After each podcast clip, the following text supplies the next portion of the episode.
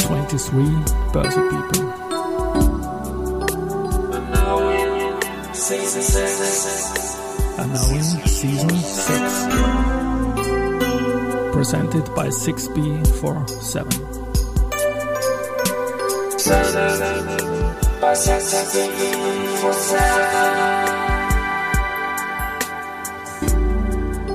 Ja, herzlich willkommen wieder zur Serie 23 Börse People. Und diese Season 6 der Werdegang und Personality Folgen ist presented by 6B47.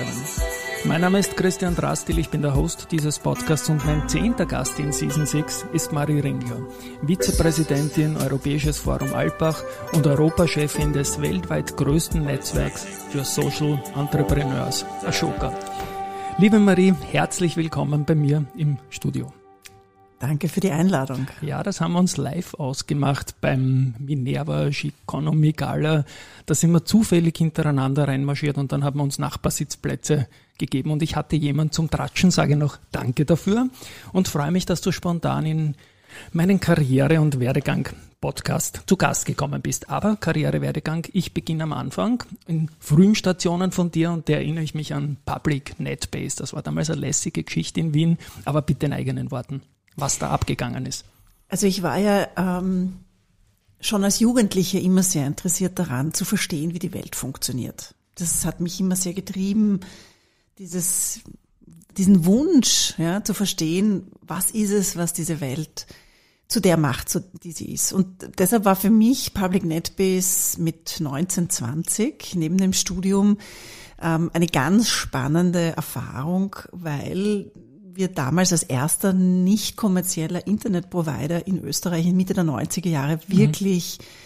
Pionierland begangen haben. Also damals musste man noch äh, äh, Modems verwenden, um sich einzuwählen. Es war wirklich schwierig, mhm. zu einer E-Mail-Adresse zu kommen, von einer Website ganz zu schweigen. Und unser Ziel war damals zu sagen, wie können wir Menschen aus der Zivilgesellschaft eine Stimme geben mit diesen Technologien? Das war mhm. immer das Ziel hinter, hinter Public NetBiz. Und das war wirklich, äh, wirklich hochspannend. Das waren ja die Zeiten, in denen wir alle gehofft haben, dass diese Technologien uns viele Freiheiten, aber auch viele Möglichkeiten bieten werden. Und vielleicht die Schattenseiten, die wir heute, glaube ich, nochmal deutlicher sehen, noch gar nicht so klar waren. Und äh, ja, war, war wirklich eine super spannende Zeit, das mit aufzubauen. Also die, die Freiheiten, die sehen wir heute nicht mehr zwingend. Die Möglichkeiten sind unendlich. Es ist ein bisschen gefährlich auch geworden. Du hast das zwischen den Zeilen nie angekündigt, wo IT, Internet und so weiter hingegangen sind. Aber ihr wart da ähm, Early Birds in Österreich und ich glaube, irgendwie haben wir uns da bei dieser Gelegenheit auch über eine Wegbegleiterin von dir, die Henny Brandstötter, kennengelernt, die mich damals für Web3 TV TIV und so weiter für Damals haben die Börse gemacht, das hat überhaupt nicht zusammengepasst, aber war trotzdem lässig und, und schöne Gespräche. Gut, du bist dann in die Politik gegangen, aber nicht, weil du die Millennium-Umstellung IT-mäßig nicht mehr machen wolltest, aber ungefähr um die Zeit, glaube ich, oder? Es war ein bisschen danach. War danach.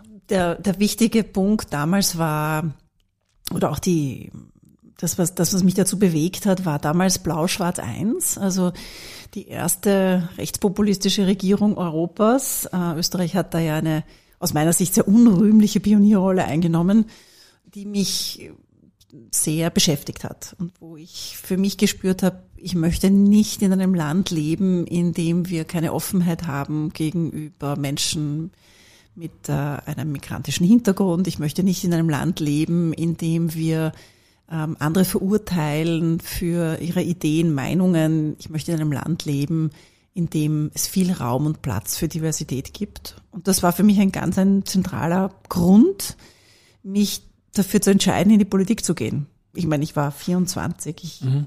habe äh, nicht wirklich gewusst, worauf ich mich einlasse. Aber it was a good ride. Ja. Media, Kunst, Kultur, IT, das waren ja deine Themen, die du auch mitgebracht hast von der Public Netbase irgendwie. Wir sprechen von den Nullerjahren deiner politischen Ära. Ähm, du sagst das vollkommen richtig und wir werden auch äh, im Gespräch immer wieder auf den österreichischen Aktienmarkt auch kommen, weil es halt natürlich ein Börse-Podcast ist. Äh, diese Weltoffenheit, die Diversität ist gerade für einen kleinen Kapitalmarkt verdammt wichtig und das müssen wir schaffen schaffen, wenn wir es noch nicht geschafft haben und verteidigen, was wir schon geschafft haben. Da bin ich ganz bei dir. Aber was war dann letztendlich der Grund, die politische Karriere dann doch wieder an den Nagel zu hängen, so circa zehn Jahre später und bei Ashoka? Mhm. Jetzt noch immer Station und ich glaube, das bist du jetzt dann wirklich, oder? Also wie ich in die Politik gegangen bin, oder sagen wir mal so, ich glaube, jeder, der in die Politik geht, geht in die Politik mit einer Vorstellung davon, warum worum es gehen muss, mit einer politischen Idee, mit einer Gestaltungsidee. Ich kenne wirklich niemanden, der der das äh, zu Beginn seiner Karriere nicht in sich getragen hat, ob mir das jetzt inhaltlich immer gefallen hat oder nicht. Ähm, was aber schon, ähm, und das glaube ich spüren wir ja auch als Politikkonsumenten und Konsumentinnen oder auch als Wählerinnen und Wählerinnen, die Politik hat äh, eine ganze Reihe von, ähm, sagen wir mal, Incentive-Strukturen, die nicht sehr hilfreich sind und auch nicht sehr gesund sind. Die ähm, sagen wir mal, vielleicht Werte oder auch, sagen wir mal, innere Strukturen von Menschen eher triggern, die vielleicht ungesund sind. Ja? Also Eitelkeit. Ja, zum Beispiel. Ja. Und man muss ja, ja auch gewählt Geltungsbedürfnis. werden. Ja. Und, und, und für meine mm. Verhältnisse auch viel zu viel Taktik, wenn ich da jetzt ja. ins Wort fallen darf. Man muss immer schauen, dass man Bottomline nur ja niemand verärgert und kriegt dann Bottomline auch nichts weiter. Genau, und das ist ein ziemlich blödes System, ja. ja. das dazu führt, dass die Leute in der Politik und im politischen System sich sehr, sehr oft viel zu sehr selbst beschränken, in dem, was sie tun, in dem, was sie erreichen wollen, in dem, was sie versuchen. Und es ist ein System, das tendenziell die Mittelmäßigkeit fördert. Mhm. Und ich habe das zehn Jahre lang gemacht. Ich bin einmal wiedergewählt worden in meiner Rolle. Ähm, ich habe mich auch Wir können gerne die Partei nennen. Du ja, warst bei den, bei den Grünen. Grüne, genau, ja. Genau. Die ja. Grüne, das stellt man sich immer die Farbe dann so vor, auf dem, auf dem Gesicht oder so. Ne? Die, na, wie auch immer. genau. Ja, genau. ja. Ähm, nein, aber ich habe da viel gelernt, ja, ja. und ich habe das, ich habe das auch gern gemacht. Ich habe auch viel Bundespolitisches gemacht. Das war alles sehr spannend. Mhm. Aber es war mir ziemlich klar nach zehn Jahren, dass ähm, wenn ich da jetzt weiter in diesem System bleibe, wenn ich mich wieder aufstellen lasse, wieder gewählt werde, dass ich dann wahrscheinlich eine Berufspolitikerin werde. Mhm. Also genau so jemand, den wir alle viel zu häufig im Fernsehen sehen und uns dann denken, oh je, Mine, irgendwie wäre es besser, diese Person wird mit ihrem Leben auch nochmal was anderes machen. Und das wollte ich nie. Ja? Und ich habe einen sehr klugen Großvater gehabt, ähm, der mir mit auf den Weg gegeben hat, ganz zu Beginn meiner politischen Karriere. Man muss immer wissen, wann es am schönsten ist und da muss man aufhören. Und so habe ich das auch gehalten. Und damit ist die Frage eigentlich, warum du ausgestiegen bist, eigentlich auch schon beantwortet. Man muss irgendwann einmal aufhören, wenn es am schönsten ist. Und Ashoka ist ja damals gerade auch für mich neu gewesen. Ich glaube, die erste Pressemeldung, die ich gelesen habe, war in deinem Zusammenhang, weil ich dich eben kannte und dachte mir, okay, was machen die? Jetzt frage ich für die Hörerinnen und Hörer aus der Sicht 2011, als du eingestiegen bist, war das damals wirklich noch ein kleines Ding und was macht Ashoka? Ganz kurz noch. Also ich habe mir natürlich die Frage stellen müssen, was mache ich jetzt nach ja. der Politik? Und für mich war klar, ich, ähm, ich habe jetzt keine wahnsinnig große Lust, äh, einen sozusagen klassischen Corporate Job zu machen. Mhm. Ich bin ja in die Politik gegangen mit dem Ziel, die Welt zu gestalten, zu verändern und das möglichst wirkungsvoll zu tun. Und mich hat das Thema Innovation immer sehr, sehr angesprochen. Und genau das vereint Ashoka. Ashoka mhm. Gibt's im Übrigen schon seit 40 Jahren. Es ist also auch keine ganz neue Organisation. Auch diese Idee des Social Entrepreneurship ist etwas, was Ashoka als Wort und auch als Feld erfunden hat. Mhm. Und äh, zu dem Zeitpunkt ähm, war diese Idee wahrscheinlich in den USA schon recht gut etabliert, aber in Europa noch nicht. Und das hat mich total gereizt. Und dann habe ich ehrlicherweise mich einfach selbst rekrutiert. Ich habe gesagt, ich baue jetzt das Office in Österreich auf, ich habe Lust drauf. Und der Schocker hat gesagt, sehr gut, wir sind eine Organisation. Auf dich haben wir gewartet. Von Unternehmerinnen, positiv, für genau, Unternehmerinnen, ja. mit Unternehmerinnen genau. und das bist du. Genau. Siehst du, da spiele ich jetzt dann... Das habe ich vorbereitet gehabt, hätte ich fast vergessen. Shakin Stevens passt, glaube ich, jetzt nicht wirklich, aber die Marie Marie ist einfach so positiv und so kann ich mir das damals vorstellen. Und ich ringe meinem Vis-a-vis auch gerne irgendwelche Begriffe ab. Social Entrepreneurship kann man sich irgendwie vorstellen, aber du hast sicher eine bessere Definition als meine Vorstellung.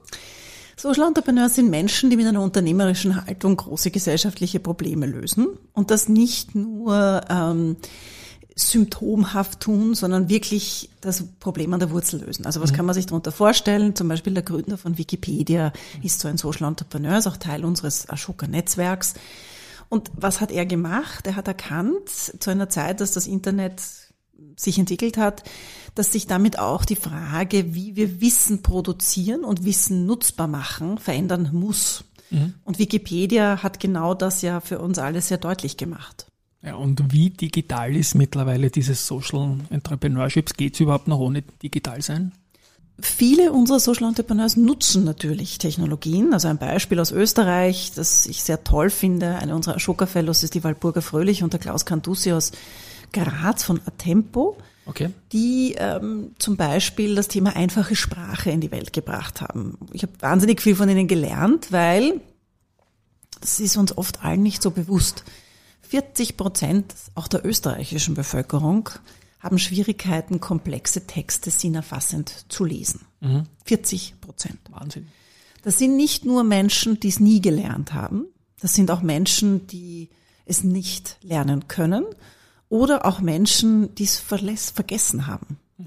Und was bedeutet das aber für uns als Gesellschaft? 40 Prozent, also fast die Hälfte der Menschen, mit denen wir in diesem Land leben, tut sich schwer mit Komplexität.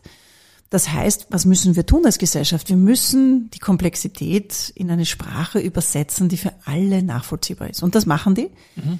Und äh, haben dazu zum Beispiel wirklich spannende Machine Learning Ansätze entwickelt. Es gibt mittlerweile auch eine App, die Capito App, die man verwenden kann. Also da zeigt sich, wie dieser Wunsch, ein Problem in der Gesellschaft zu lösen, nämlich komplexe Inhalte in einfache Sprache so zu übersetzen, dass wir alle davon dass wir alle teilhaben können, sie alle verstehen können und das zu verbinden mit Technologie, die wirklich einen Unterschied macht. Und mhm. das ist für mich ganz, ganz wesentlich und wichtig. Die Ashoka Fellows, also die Sozialunternehmen in unserem Netzwerk, die kommen nicht mit irgendeiner technischen Lösung, in die sie sich kürzlich verliebt haben, mhm. sondern die verstehen auch immer, welches Problem sie damit lösen wollen. Und dieses Problem ist immer ein großes, relevantes Problem.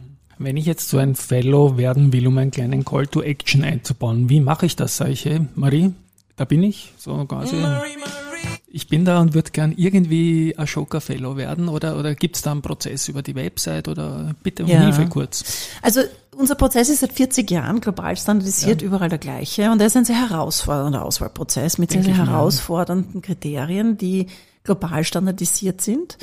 Und ähm, wir unterstützen Sozialunternehmer in einer Phase, in der sie schon, ich nenne das Proof of Impact haben. Mhm. Ja? Das heißt, ähm, bisschen analog zu, zu der Kapitalmarktwelt, Proof of Concept, mhm. Proof of Market. Ja? ja? Das heißt, es ist nicht in einer frühen Phase. Man muss schon zeigen können, dass das, was man sich überlegt hat, wirklich funktionieren mhm. kann und skalieren kann und auch systemhaft skalieren kann. Mhm. Und die Leute kommen auch zu uns. Also wir nehmen auch gerne Bewerbungen an. Typischerweise finden wir unsere Ashoka Fellows aber selber, indem sie nominiert werden oder indem wir ihnen begegnen bei Veranstaltungen oder über gemeinsame Projekte. Mhm.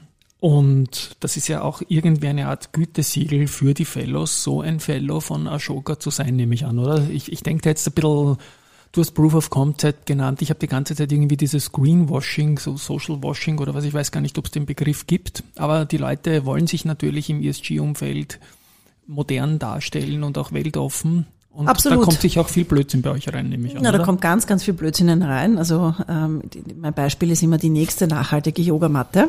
Ja die die Welt eigentlich auch nicht gebraucht hat. Ja. ja.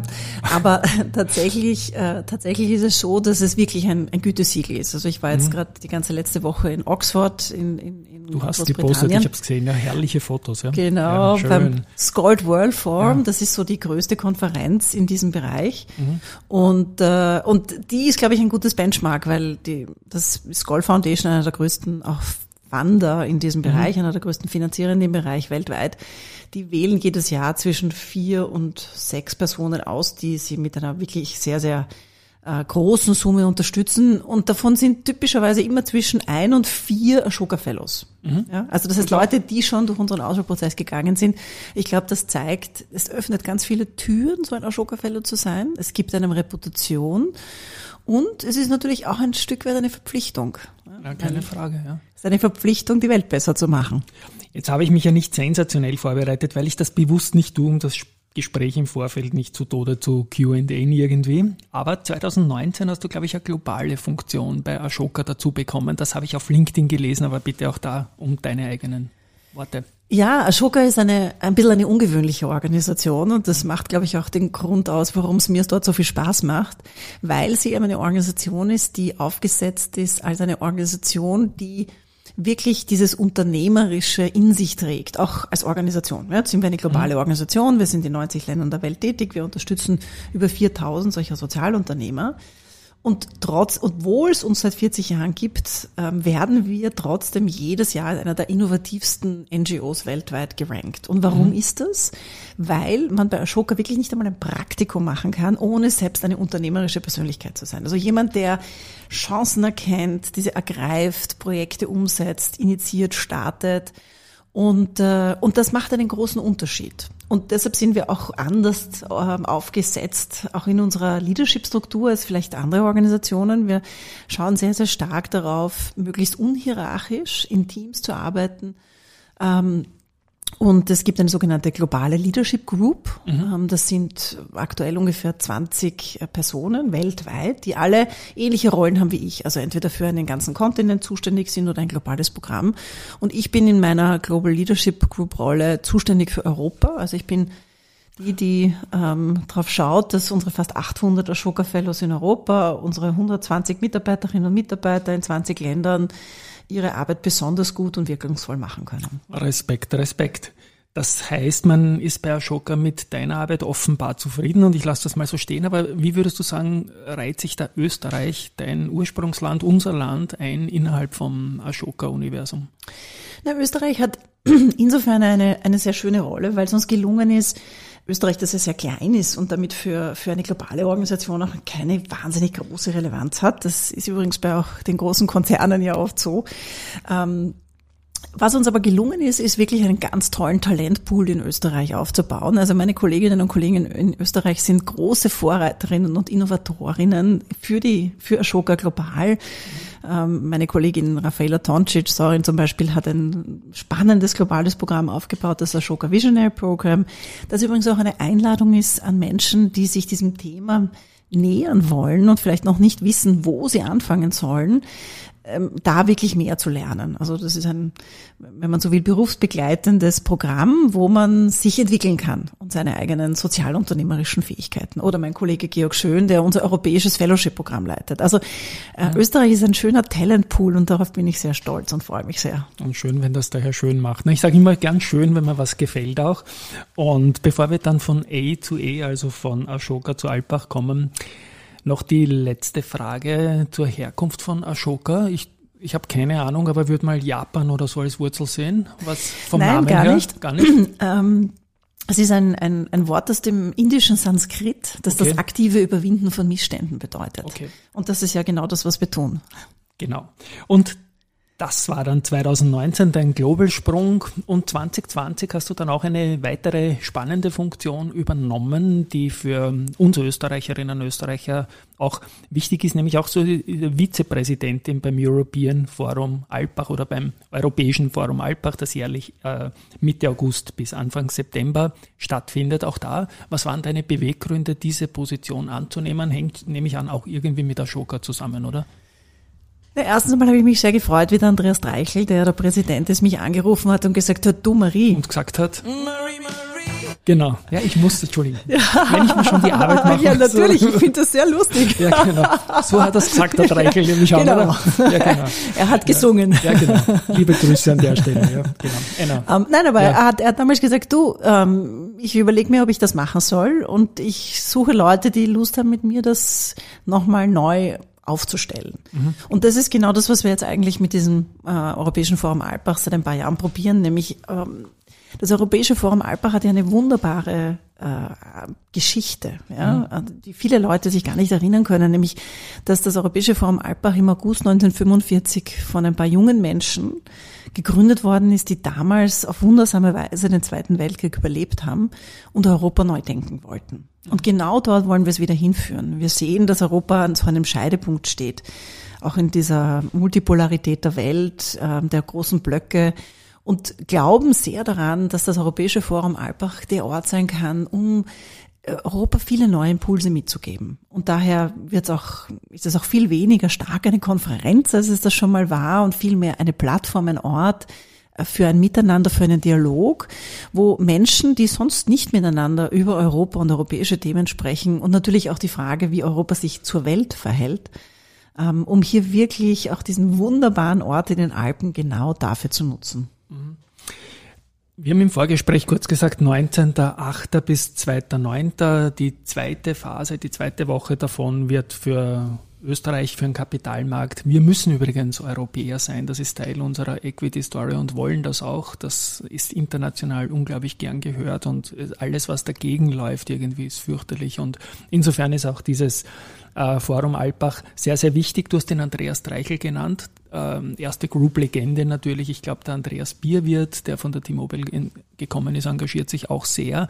Hast vielleicht noch ein, zwei andere Unternehmen, die sich auch engagieren für Alpbach und diese europäische Geschichte an diesem Ort? Auf jeden Fall. Also das ist wirklich sehr, sehr schön zu sehen, dass ähm, unsere Vision für, für, für Alpbach, die ja eine Einladung ist. Das ist ja mhm. nicht, wir bauen da irgendwas, was uns interessiert, sondern das muss ja auch angenommen werden, dass das wirklich gut angenommen wird und dass viele auch der Partner aus der Unternehmenswelt, die das Forum vielleicht früher gehabt hat, auch weiter mit uns diesen Weg gehen. Also dazu gehört auf jeden Fall die erste Group, aber auch der Verbund. Also jene Unternehmen, die, glaube ich, erkennen, dass wir als kleine Insel in der Welt ähm, keine Chance haben, ja, und, und, und nicht nur uns die Frage stellen müssen, was bedeutet das für uns wirtschaftlich, sondern natürlich auch die Frage stellen dürfen und müssen, was haben wir denn eigentlich für eine Verantwortung in dieser Welt? Das Motto heuer, ich war auf der Homepage kurz, ist ganz fett bold. Also bold heißt ja irgendwie fett. Und, ja. Äh, erklär uns das bold kurz, bitte. Naja, wir haben in unseren Gesprächen im, im Vorstand ähm, ist für uns immer klarer geworden, dass, ähm, dass in dieser Krisensituation, in der wir uns ja weltweit be befinden, also diese multiplen Krisen, mit denen wir zu kämpfen haben, natürlich ganz stark die Klimakrise, aber eben auch die Frage von Sicherheitspolitik, die Frage von äh, Innovation und dem Finanzmarkt, die natürlich auch dem Andreas Dreichel ein besonderes Anliegen ist, dass wir die auf neue Weise zusammenbringen müssen, weil mhm. auch jedes einzelne dieser Probleme sich nicht ohne die anderen lösen lässt. Ja, ja. Also die Frage von Innovation und Kapitalstärke in Österreich lässt sich nicht unabhängig von der Frage einer Klimakrise lösen, aber auch nicht unabhängig von einer Frage der sicherheitspolitischen Lage oder der Frage, wie wir uns zur Demokratie verhalten. Und deshalb war es für uns immer eigentlich sehr, sehr klar, dass wir Alpbach als einen Ort positionieren wollen, wo diese Ideen groß gedacht werden. Mhm. Wo wir nicht im Klein-Klein bleiben und darüber austauschen, was alles nicht funktioniert. Das können wir jeden Tag machen, wenn wir Zeitung lesen. Sondern wirklich einen Ort aufmachen, wo wir über die Möglichkeiten sprechen, über das, was funktioniert sprechen, über das, was wir gemeinsam gestalten können sprechen und wo sich hoffentlich auch Menschen finden, um gemeinsame Dinge zu tun. Und das sehen wir, dass das auch in den letzten Jahren wirklich gut funktioniert hat. Das war immer schon in der DNA von Alpbach. Also viele Menschen, die man trifft, die auch vor 10, 15 Jahren in Alpbach waren, erzählen von so wunderbaren Momenten, wo sie auf jemanden getroffen sind, mit dem sie nie geglaubt hätten, sprechen zu können. Nobelpreisträger, ein Minister, eine Ministerin, ein Präsident, eine Präsidentin, aber vielleicht eben auch junge Studierende, Studenten, die ihnen wichtige Impulse mitgegeben haben. Und genau das, darauf wollen wir fokussieren und das wollen wir verstärken.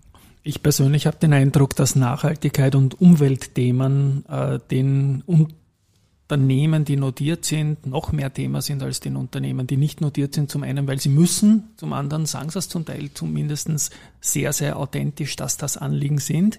Wie bemerkst oder nehmen auch sehr viel Personal in diese Richtung auf. Wie siehst du da die Bestrebungen? Ist Österreich da corporate-seitig auf einem guten Weg? Ich glaube, dass noch viel zu tun ist ja. und dass es viele Unternehmen gibt, die diese Themen noch nicht ausreichend ernst nehmen. Aber ich sehe eben auch viele, die sich auf den Weg gemacht haben. Mhm. Die Frage, glaube ich, die, die wir uns jetzt stellen müssen, auch als, auch als Wirtschaftsstandort, ist, machen wir es schnell genug? Mhm. Wir sehen alle, es gibt, gibt keine Zeit zu verlieren. Nicht nur was die Klimakrise betrifft, sondern auch was die Innovationsfähigkeit, die Standortkraft äh, des Landes betrifft.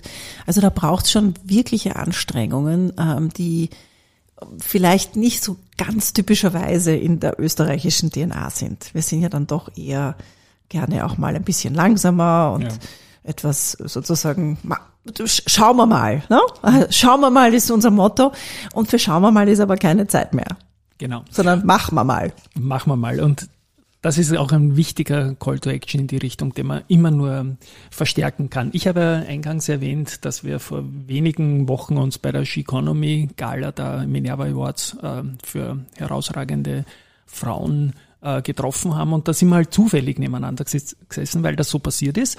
Und da haben wir immer wieder getratscht und da äh, gab es auch die Punkte immer wieder in unserem Getratsche, dass viel zu wenige Frauen noch in den Vorstandsetagen zu finden sind, vor allem auch in diesen Big Companies, die wir genannt haben. Und gleichzeitig höre ich jetzt von immer mehr Podcast-Gästen, so unaufgefordert, dass es unglaublich schwierig ist, vor allem für die Finanzbranche Nachschub äh, einer starken Frauengeneration jetzt zu bekommen. Das wäre schon mal besser gewesen. Was sagst du dazu? Naja, kann mir schon vorstellen, dass das schwierig ist. Ähm, Schwierig ist aber keine gute Ausrede, sondern ja. ist ein, eine Aufforderung, mehr zu tun. Ich glaube, dass ähm, viele dieser Unternehmen sich eben auch noch ganz stark darauf ausruhen, dass es eben schwierig ist. Ja? Aber es ist überhaupt schwierig, gute Leute zu finden. Es ist schwierig. Und ich glaube, da müssen wir auch eine andere Kultur des Risikos entwickeln und zum Beispiel über neue innovative Zugänge nachdenken. Also wie kann zum Beispiel Jobsharing es ermöglichen, dass vielleicht junge, jüngere Talente ähm, etwas lernen können und gleichzeitig möglicherweise ihre Ansprüche an, an Vereinbarkeit von Beruf und Familie umsetzen können. Also da glaube ich, braucht es einfach ein Stück Veränderung auch im Denken. Mhm. Und, äh, und darüber hinaus, ähm, also ich werde ja da immer radikaler. Ja? Wenn ich eingeladen bin als einzige Frau auf einem Podium, komme ich nicht. Wenn ich Veranstaltungen sehe, wo nur Männer eingeladen sind, dann teile ich es den Leuten. Weil man dich immer einlädt, aber du kommst nicht immer vorbei. Genau so ist es, ja. Genau. Ja. Naja, das ist, glaube ich, schon wichtig. Ja? Wir müssen einfach auch signalisieren, die Welt hat sich verändert, die Welt dreht sich weiter wir können alle nur profitieren von unterschiedlichen Perspektiven und unterschiedlichen Talenten. Und äh, Frauen haben da ganz, ganz viel beizutragen. Und dass es schwierig ist, ist keine Entschuldigung und auch keine gute Ausrede. Jetzt gibt es natürlich viele weitere Facetten. Frauen auf der einen Seite, Männer auf der anderen Seite. Dann natürlich Diversität nach Nationen, Herkunft, aber auch nach Generationen. Wie siehst du das mit den jungen Leuten momentan? Im Arbeitsmarkt. Das ist ein Karriere- und Werdegang-Podcast. Und meine Schlussfrage, die ich jetzt langsam aufbauen werde in die Richtung ist, was empfiehlst du, du ja, die ja vieles gemacht hat, äh, jungen Leuten für den Berufseinstieg?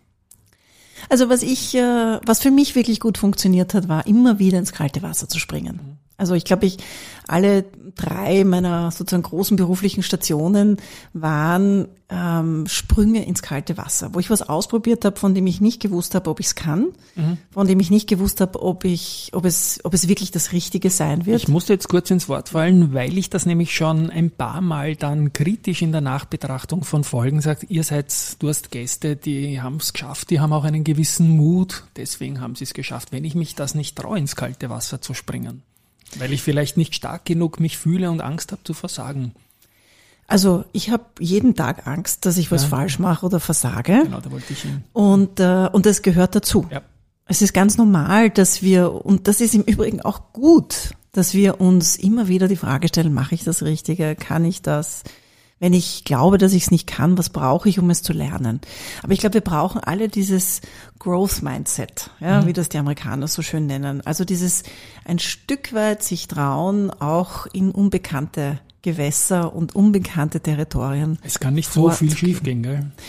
Naja, es kann schon was schiefgehen, aber das ganze Leben ist ja, ja. ein Risiko, mhm. ja, und, äh, und es ist ja auch, und das gibt mir schon immer wieder auch zu denken, es gibt ja viele schöne Geschichten von die mich auch nachdenklich machen, von Menschen am Ende ihres Lebens, die eigentlich alle, wenn man sie fragt, was, was ist das, was sie, am, was sie vielleicht gerne noch gemacht hätten oder wo sie, ähm, ja, vielleicht am Ende ihres Lebens sich denken, schade, dass ich das nicht getan habe, dann sind das immer Dinge, wo sie nicht ihren ganzen Mut zusammengenommen haben und was ausprobiert haben. Mhm.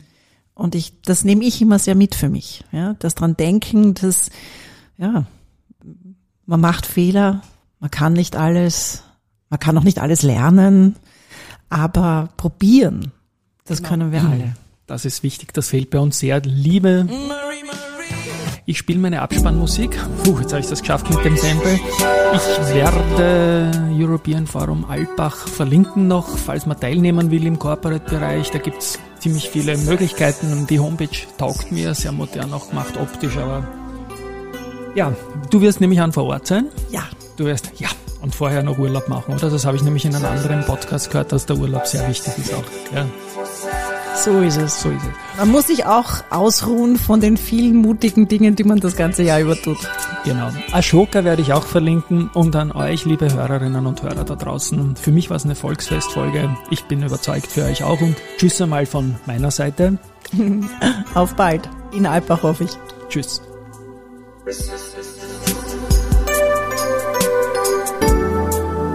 Bicycling, horse,